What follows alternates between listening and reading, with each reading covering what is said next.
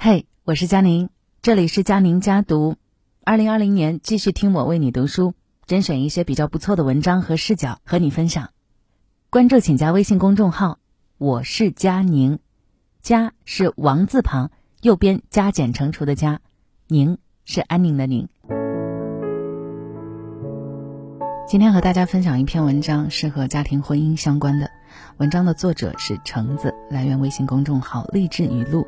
文章题目叫《结婚一定要看对方的家境》。谈恋爱是两个人的事情，婚姻却是两个家庭的事情。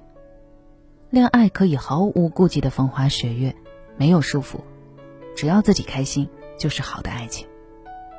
而婚姻呢，要比恋爱复杂得多。一段婚姻承担的不仅是两个人的柴米油盐，更是两个大家庭的喜怒哀乐。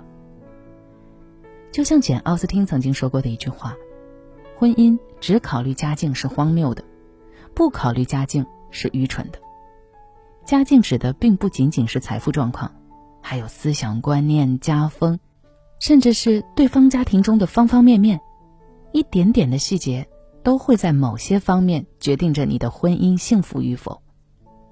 家境越吻合，婚姻的凝聚力就越强，你的婚姻就更容易幸福。反之，差异越大，你的婚姻出现问题的可能性也就越大。婚姻中除了要有爱，更需要考虑双方的家境。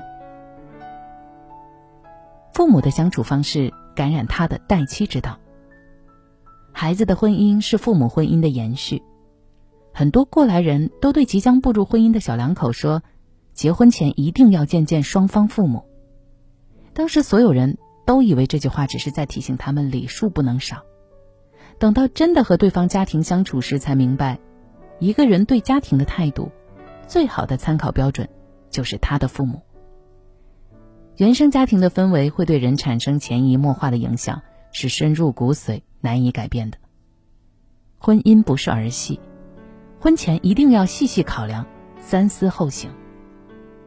杨颖和黄晓明的婚姻一直被外界津津乐道，反对的声音也不在少数。提起两个人决定结婚的原因时，杨颖说：“我觉得女孩子嫁人还是要看对方的父母。”黄晓明也在很多场合提起：“我老婆跟我说，为什么一直觉得你好？因为我看到你爸爸在外面不管吃什么，都会打包带回家给你妈妈。”我就知道你是一个值得托付的人。后来我才发现自己确实是这样的。人人都想把最好的一面留给自己爱的人，所以我们在婚前很难看清即将携手一生的人究竟是什么样子。但是细节不会骗人呢，父母无意识的交流和沟通就能够暴露出这个家庭的温度。一个父母有爱、彼此包容、相互理解的家庭中。养育出来的孩子，自然有着与生俱来的爱人的本领。这样的孩子也会更加靠谱，让人更有安全感。相反，一个充满争执、毫无爱可言的家庭中的孩子，在不知不觉当中就吸收了很多负面情绪，难免会敏感、暴力、缺乏幸福感。所以，你娶你嫁的不是一个人，而是整个家庭，请一定要慎重啊！父母的生财之道决定了对方赚钱的能力。婚姻中全是物质是悲哀的，但是没有物质更不会幸福。年轻人的恋爱尚做不到友情饮水饱，更何况要共同面对柴米油盐、家庭琐碎的夫妻呢？贫贱夫妻百事哀，爱情终究过于虚无缥缈，而握在手中的钱才是一段婚姻的底气。所以，一段好的婚姻要谈钱。更要光明正大的谈。前段时间，微博上有一个很有趣的话题：谈婚论嫁时偷偷按揭买房。这条微博下六万条评论里，有一个女孩说出的故事，让很多网友都羡慕不已。这个女孩说，她之前没有婚前买房的意向，是男朋友提醒她的。名下没有房产的人，首套贷款有优惠，最好在婚前以自己的名义买套房。所以女孩才有了买房的念头，并且开始努力攒钱。男朋友还说：“以后你的钱都别乱花了，存起来交首付，生活里面的开销我来，你想买啥告诉我，我给你买。三毛说过，婚姻如果不落在吃饭、穿衣、数钱这些小事上，是不会长久的。太多的夫妻都不愿意谈论钱，嫌钱太俗气，觉得谈了钱就会伤感情。但是他们却忽略了，有钱的婚姻才是两个人最好的安全感。生活跟钱永远是挂钩的。在结婚前，除了要看对方的挣钱能力，更要关注一下消费观的合拍与否。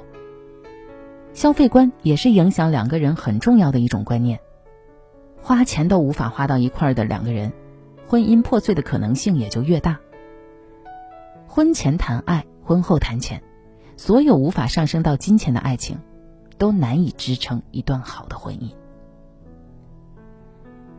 门当户对的婚姻才更长久吗？最好的婚姻只有四个字：势均力敌。之前听到过一个说法，婚姻就是两个人合伙开公司，只有两个势均力敌的人才能够在共同的努力之下经营好婚姻。如果二者的差距太多，那势必会有人要做出牺牲。牺牲一时是为了爱，但牺牲的多了，再好的感情也会被消磨干净。俗话说：“女不下嫁，男不高娶。”除了门第的观念之外，认知的差距也会对夫妻产生很大的影响。三星集团会长李健熙的长女李富珍身价二十亿美元，她的出生就是传说中含着金钥匙，但就是这样一个千娇百宠的公主，却经历着一段极其狗血的婚姻。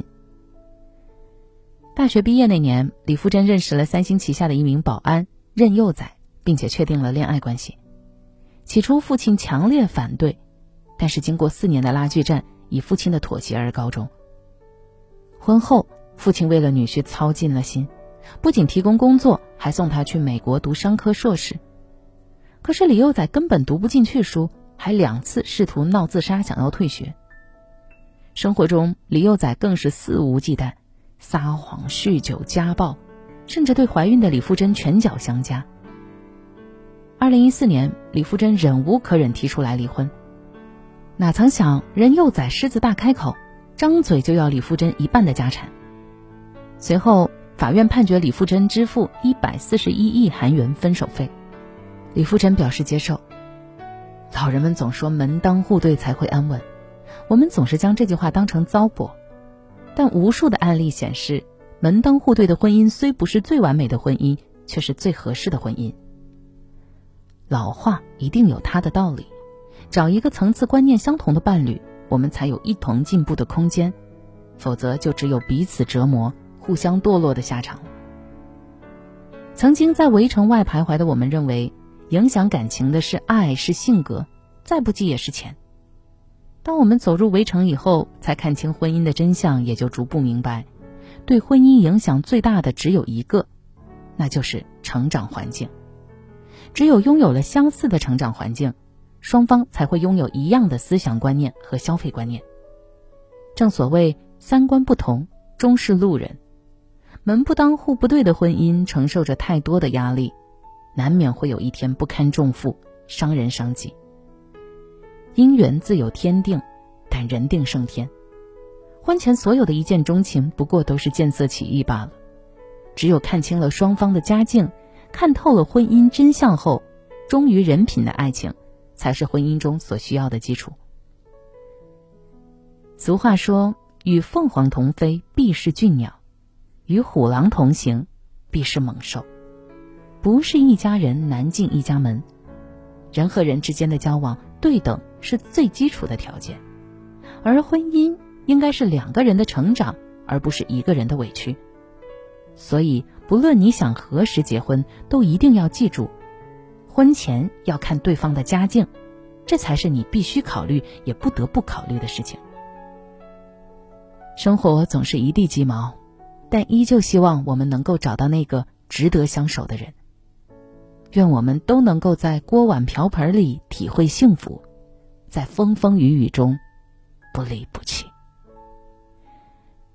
这就是今天的文章分享。我是佳宁，晚安。